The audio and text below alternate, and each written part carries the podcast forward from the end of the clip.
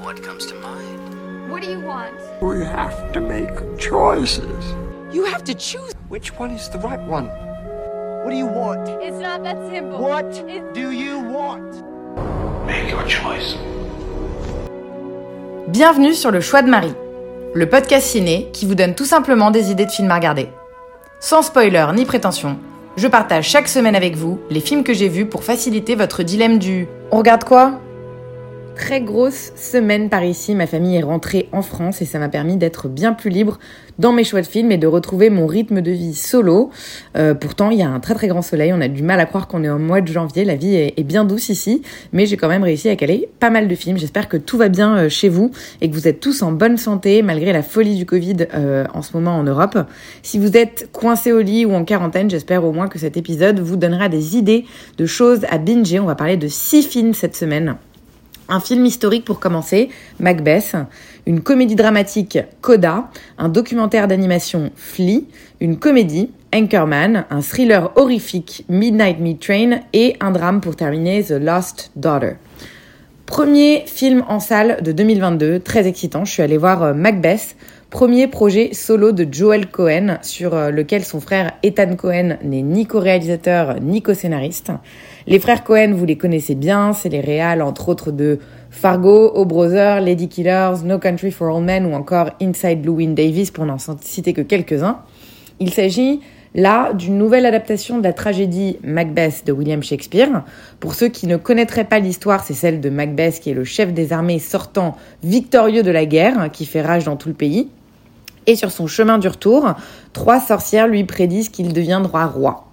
Comme envoûté par la prophétie, Macbeth et son épouse montent alors un plan, machiavélique pour régner sur le trône jusqu'à en perdre la raison. C'est la société euh, indépendante de production et distribution A24 qui se charge en partie du projet, donc on est sur quelque chose d'assez novateur, tant visuellement qu'au niveau du message qui y est passé. C'est un peu euh, ça la marque de fabrique de cette boîte, à qui on doit Moonlight, Midsummer, Uncut Gem, The Lighthouse, toute une flopée de films qui sont vraiment euh, assez euh, novateurs, je dirais, dans ce qui peut sortir ces temps-ci. Macbeth est tourné en noir et blanc avec un ratio assez inhabituel de 1 par 1, soit un format un peu carré, tel photo Instagram.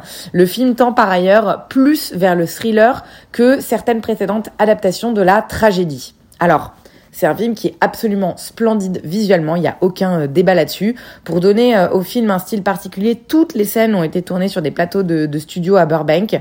On se retrouve du coup plongé dans une ambiance tout à fait singulière, sombre et brumeuse dans laquelle tout est perspective et géométrie. C'est vraiment remarquable le travail visuel qui a été fait dessus tellement impressionnant que c'est finalement ce qui m'a maintenu intéressée pendant l'heure 45 de film. Parce que le gros point noir, pas du film, mais vraiment de mon expérience, ça a été les dialogues. 85% de la langue euh, de la, originale de la pièce euh, dans les dialogues a été préservée, ce qui fait qu'on est sur un film entièrement en vieil anglais et que j'ai galéré comme jamais à comprendre. Je crois en fait que j'ai dû finalement piger à peu près 15% de ce qui était dit. Alors, ça va parce que je connaissais l'histoire et les enjeux, donc j'ai compris euh, absolument euh, totalement l'intrigue globale, mais je suis totalement passée à côté de ce qui était euh, dit, des dialogues qui étaient dits entre les protagonistes, que je trouve forcément un peu dommage dans, mon expérience cinéma. C'était vraiment... c'était vraiment un peu frustrant et, je- dirais que c'est le côté négatif de voir certains films ici en VO sans sous-titres. J'ai parfois quand il y a des accents un peu compliqués ou que c'est du vieil anglais, j'ai beau parler correctement anglais, euh, je passe à côté de certaines choses. En tout cas, je pense que ce sera pas le cas pour vous. Euh, vous aurez accès à des sous-titres lorsque vous allez voir ce film, euh, que ce soit au ciné ou en streaming. Alors clairement, je pense que l'expérience sera euh, plus plaisante que pour moi. Ça reste un film vraiment superbe, bien rythmé et surtout magnifiquement interprété. Denzel Washington est possédé dans le rôle de Macbeth.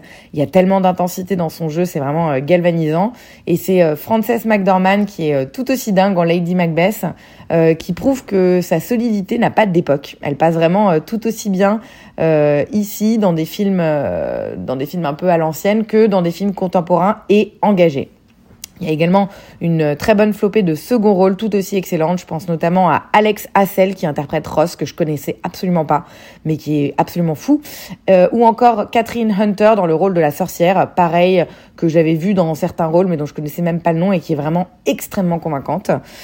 Ça reste après un film d'époque, c'est pas pour tout le monde les films historiques. Moi-même, c'est pas généralement ma tasse de thé. J'y suis surtout allée parce que euh, A24 est derrière et que l'équipe du film, euh, tant derrière que devant la caméra, est assez solide. J'ai euh, passé un bon moment en dehors des sous-titres. Je le conseille si vous aimez les films d'époque. Voilà, je pense que ça suffit pour poser un petit peu les bases. Regardez la bande-annonce et voyez si ça vous plaît. Macbeth sera dispo le 14 janvier 2022 sur Apple TV en streaming, donc plus que quelques jours à attendre j'ai enchaîné avec un autre film distribué par Apple TV qui a fait un bruit pas possible ici alors qu'il n'a eu le droit qu'à une sortie euh, direct to streaming en France. Il s'agit de Coda, comédie dramatique écrite et réalisée par Sian Heder en 2021. Il s'agit en fait d'un remake, ce qui explique la petite diffusion en France. Coda, c'est l'acronyme de Child of Deaf Adults ou enfant d'adultes sourds. Est-ce que ça vous donne un indice? Il s'agit du remake du film français La famille Bélier euh, d'Éric Lartigot, pardon, sorti en 2014, qui avait été un incroyable succès chez nous, ce qui explique un peu qu'on n'ait pas forcément parlé du remake américain. L'histoire, vous la connaissez, elle a été un petit peu adaptée à l'américaine, mais ça reste le même esprit. Dans une ville de pêcheurs du Massachusetts, Ruby, 17 ans, est l'unique membre de sa famille à ne pas être atteinte de surdité. Sa vie se résume à servir d'interprète pour ses parents et chaque jour à aider son père et son frère sur le bateau de pêche familial avant de se rendre à l'école. Lorsque Ruby s'inscrit à la chorale du lycée, elle se découvre un don pour le chant. Encouragée par son professeur aussi enthousiaste qu'exigeant. Euh, il la pousse à postuler en fait dans une prestigieuse école de musique et elle se retrouve vite écartelée entre les obligations qu'elle qu'elle croit en fait devoir à sa famille et la poursuite de ses rêves. J'avais trouvé très touchant, La famille Bélier, comme beaucoup de monde en France, je pense. C'est un joli film qui raconte une belle histoire. Alors, ce remake américain, il est plutôt réussi. On y retrouve la même ambiance et les mêmes bons sentiments. C'est un film qui réchauffe le cœur et qui fait du bien à l'âme. Je l'ai maté pour voir s'il y avait des différences avec le français, en fait, parce qu'il est pas mal nominé euh, au Golden Globe et je pense que ça va être la même aux Oscars. Donc, j'avais quand même envie de lui donner sa chance. Écoutez, c'est quasi similaire à l'original. Sardou et le fromage en moins. On vient euh, sensibiliser aux sourds muets, ceux qui n'ont pas vraiment la parole au cinéma, sans mauvais jeu de mots. C'est cool de voir qu'il sort en fait dans la foulée, euh, quelques mois après Sound of Metal qui traitait déjà du même sujet. Alors, Coda ne fait pas honte à son original sans pour autant être aussi puissant, j'ai trouvé. Peut-être parce que François Damien et Karine Viard, euh, c'est un rêve, mais aussi probablement parce que je découvrais l'histoire lorsque j'ai vu La famille Bélier. Là, j'ai eu moins le wow effect. Alors que tout le monde me disait, mais j'ai tellement pleuré devant ce film. Tout le monde ici me dit, tu vas pleurer, c'est impossible. Bah, j'ai pleuré quand j'ai entendu, mes chers parents, je pars. Mais là, vachement moins. Surtout, le, le choix des chansons est quand même moins bien. Après, ça fait clairement le taf, on s'ennuie pas du tout. Les blagues du père font toujours rire. Le professeur de musique est plus sympathique, je trouve, que son homologue français. Et surtout, les chansons sont bien choisies pour nous mettre la larme à l'œil. L'immense bonus de ce film, c'est que la réalisatrice Sian Heder s'est battue pour avoir des acteurs malentendants au casting.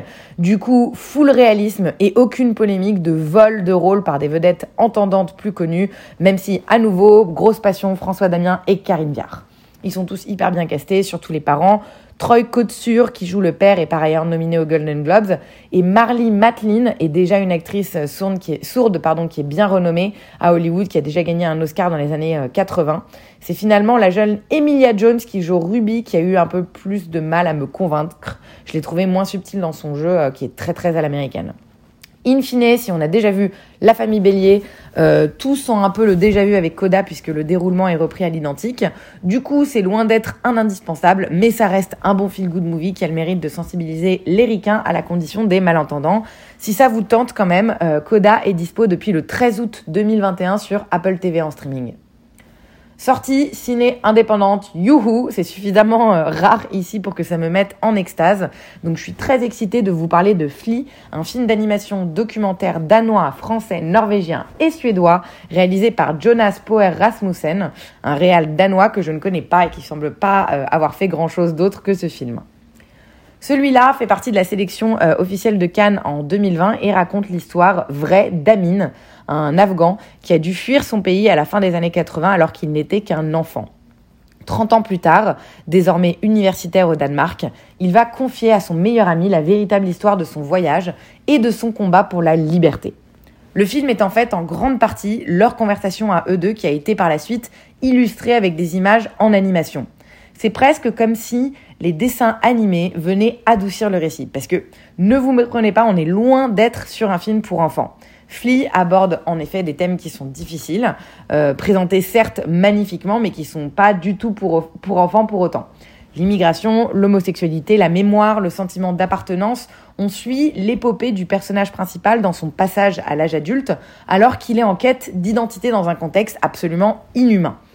Fuir, se réfugier pour enfin trouver un lieu à soi et sa place dans le monde au bout d'un long chemin vers la liberté, voilà de quoi parle le film une épopée du coup euh, humaine qui ne cède jamais au mélodrame, au, pardon. Et tant mieux parce que ça aurait été tellement dommage et un piège bien bien facile sur ce thème des réfugiés. Le fait que ce soit sa voix personnifie le récit, et, le récit pardon, et met presque l'accent plus sur sa psychologie que sur les événements géopolitiques dans lesquels il se trouve.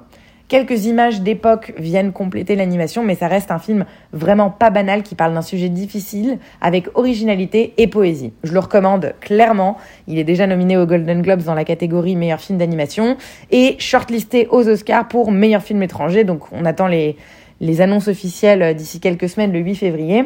Il a par ailleurs gagné le cristal du long métrage euh, au film international du film d'animation d'Annecy. C'est c'est pas nécessairement un film que je reverrai, mais je l'ai trouvé hyper intéressant dans son traitement et assurément touchant dans son histoire. Donc euh, je pense vraiment que ça vaut le coup, euh, ne serait-ce que pour la l'audacité de, de le voir. C'était Flea qui n'a malheureusement pas encore de date de sortie en France. On va en entendre parler bientôt, je pense. Donc ça ne saurait tarder. Je sais pas pourquoi, je m'obstine, euh, mais j'ai regardé une nouvelle comédie américaine culte d'ici en tant que quatrième film. Anchorman, également appelé présentateur vedette, la légende de Ron, Burgundy en français. Titre à rallonge, donc ce sera clairement Anchorman tout au long de ce podcast.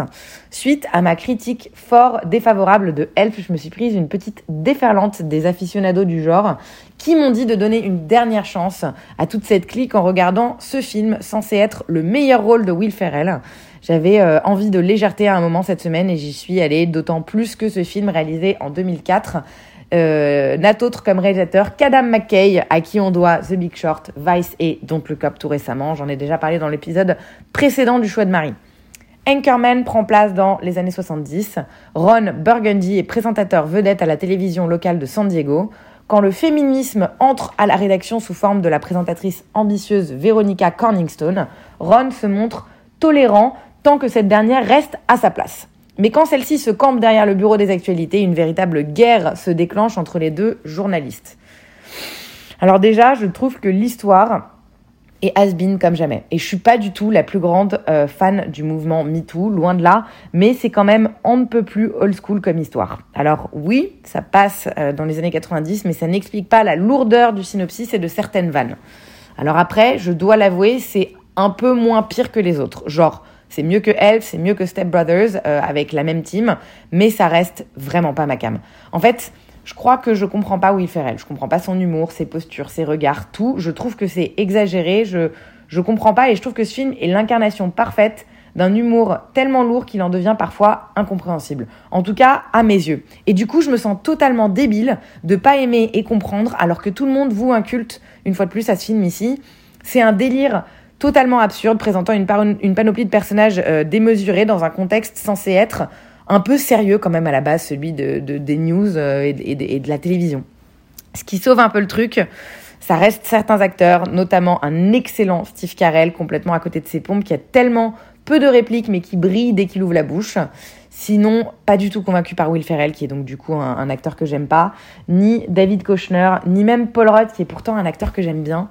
Christina Applegate est assez lumineuse, il faut lui reconnaître ça, mais son personnage reste assez faible en subtilité. Et on n'oublie pas, bien entendu, euh, les nombreuses guest stars tout au long du film qui font quand même plaisir à voir, même si c'est furtif.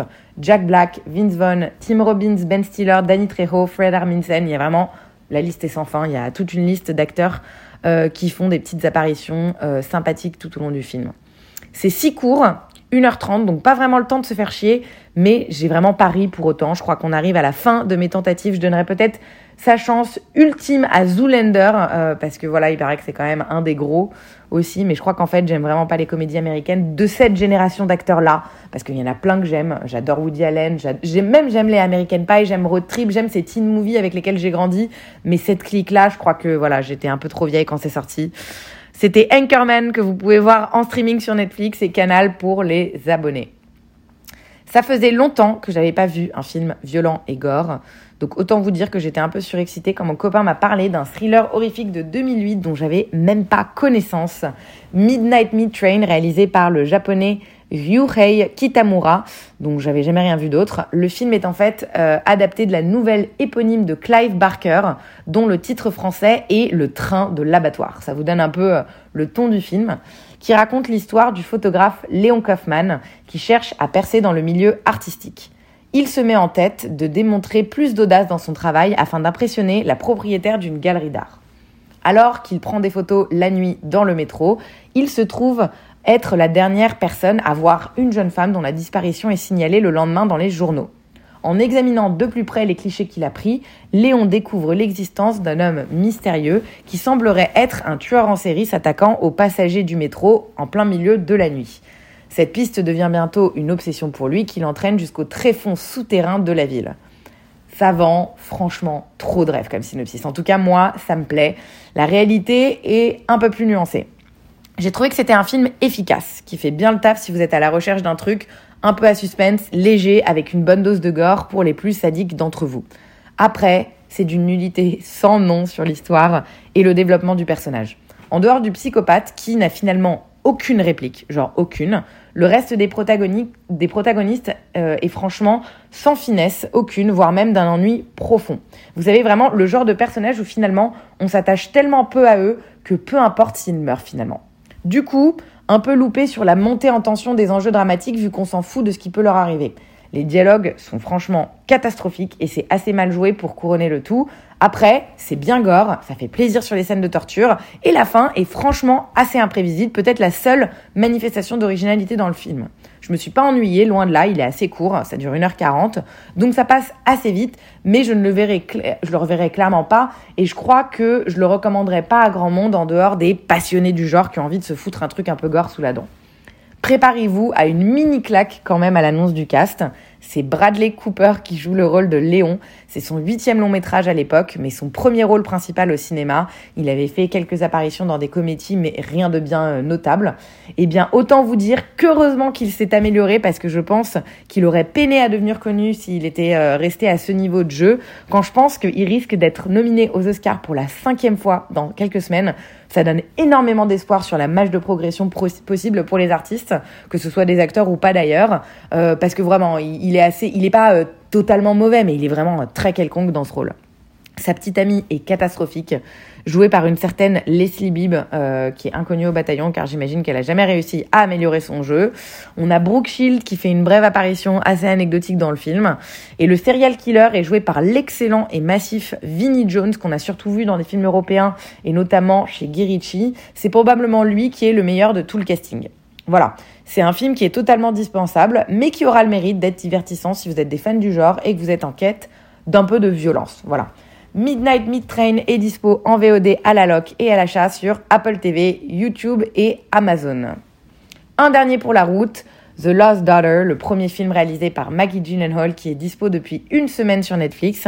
Il s'agit de l'adaptation du roman Poupée volée euh, d'Elena Ferrante et j'attendais avec énormément d'impatience étant donné que la presse n'en disait que du bien ici.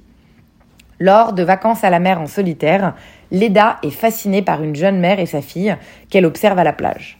Bouleversés par leur relation fusionnelle, ainsi que par leur grande famille bruyante et intimidante, Leda est submergée par la terreur, la confusion et l'intensité de ses souvenirs de maternité. Un acte impulsif la replonge en fait dans les méandres étranges et inquiétantes de son esprit, l'obligeant à affronter les choix peu conventionnels qui ont été les siens en tant que jeune mère et les conséquences qu'ils ont eues par la suite. Mon premier ressenti, suite au visionnage de ce film, a été de me dire que j'étais heureuse et soulagée de voir qu'on était à présent dans une époque où on pouvait faire des films sur ce sujet. Sur le sujet des mères qui n'en peuvent plus et qui regrettent parfois d'être devenues mères. J'apprends rien à personne, mais il y a quand même une injonction assez présente dans nos sociétés qui laisse sous-entendre que c'est important, pour ne pas dire primordial, de devenir mère un jour dans la vie d'une femme. Qu'il serait presque, presque pardon, égoïste de ne pas vouloir en avoir, ça commence à changer, clairement. Les femmes sans enfants par choix se démocratisent et commencent à, parler. Mais la la pression pardon, reste toujours bien présente. En tout cas, perso, ma mère me l'a fait bien, bien ressentir. Eh bien, c'est un film là-dessus qui donne la parole à ces mères et qui les humanise, les présente d'une façon jamais vue auparavant. Être femme et être mère, c'est pas la même chose. La maternité, c'est pas quelque chose d'inné et certaines femmes peuvent parfois regretter ce choix. Un sujet assurément tabou, mais qui est traité euh, sans bavardage inutile ici, avec énormément de subtilité et de finesse, et surtout qui permet de foutre la paix à ces mères et de ne pas les juger. On a énormément d'empathie pour tous les personnages du film. Alors oui, ça reste assez lent, on décroche un peu par moment en raison du rythme peu soutenu, mais le contenu justifie à lui seul d'être vu. Je pense sincèrement que c'est important qu'on parle de ce film. La mise en scène est également un peu euh, plate. J'aurais bien aimé que ce soit un peu plus poussé car euh, peu de plans viennent vraiment euh, amuser l'œil et nous surprendre. C'est un peu dommage, mais ça reste un premier film, donc rien de choquant là-dessus. Un mot sur le cast. Formidable Olivia Colman dans le rôle de Leda, parmi les meilleures actrices de sa génération, clairement, qu'on avait pu admirer et aduler dans The Father ou La Favorite. Ici, elle campe avec sensibilité une maman qui a démissionné de son rôle et en garde euh, des séquelles euh, même plusieurs années plus tard. Jessie Buckley est tout aussi impeccable en maman qui sature de ses filles, sans que ces dernières n'y soient pour rien. La troisième actrice euh, notable, c'est Dakota Johnson, plutôt convaincante également en belle femme qui semble vouloir s'échapper d'un mariage, d'une parentalité et d'une famille écrasante. Je crois que j'ai un peu plus de mal avec cette actrice, donc je manque un peu d'objectivité, j'ai plus de mal à l'encenser, mais elle reste franchement bonne dans ce film. Et aussi toute une flopée de second rôles très très bons, à commencer par Ed Harris et Peter Sarsgaard, mais aussi toute la famille de Nina qui nous euh, fait parfaitement ressentir l'oppression tout au long du film. Bref, c'est vraiment un film très prometteur pour Maggie Gyllenhaal qu'on a vraiment hâte de suivre en tant que réal. Elle n'a pas choisi un sujet évident pour son baptême et elle s'en sort franchement bien, même si le film n'est pas parfait. Je conseille vraiment The Lost Daughter à vous tous, un film important à voir que vous pourrez trouver sur Netflix en streaming depuis le 31 décembre. Voilà pour cette semaine bien remplie et très diversifiée. C'est cool de varier autant les plaisirs et les genres en quelques jours, ça fait du bien. J'annonce déjà que la semaine pro est hyper chargée de mon côté, donc je pense que l'épisode de dimanche prochain risque d'être assez léger, mais j'essaierai au moins de vous proposer de la qualité. Idem, je sais pas trop quand est-ce que j'aurai le temps de vous préparer un truc pour mon top de l'année. J'avais envie de faire une vidéo, mais ça me semble bien lointain à ce stade. On verra. Sur ce, je vous laisse et je vous dis à très vite pour de nouvelles découvertes ciné. Un grand merci pour votre écoute comme d'habitude. Bonne fin de journée.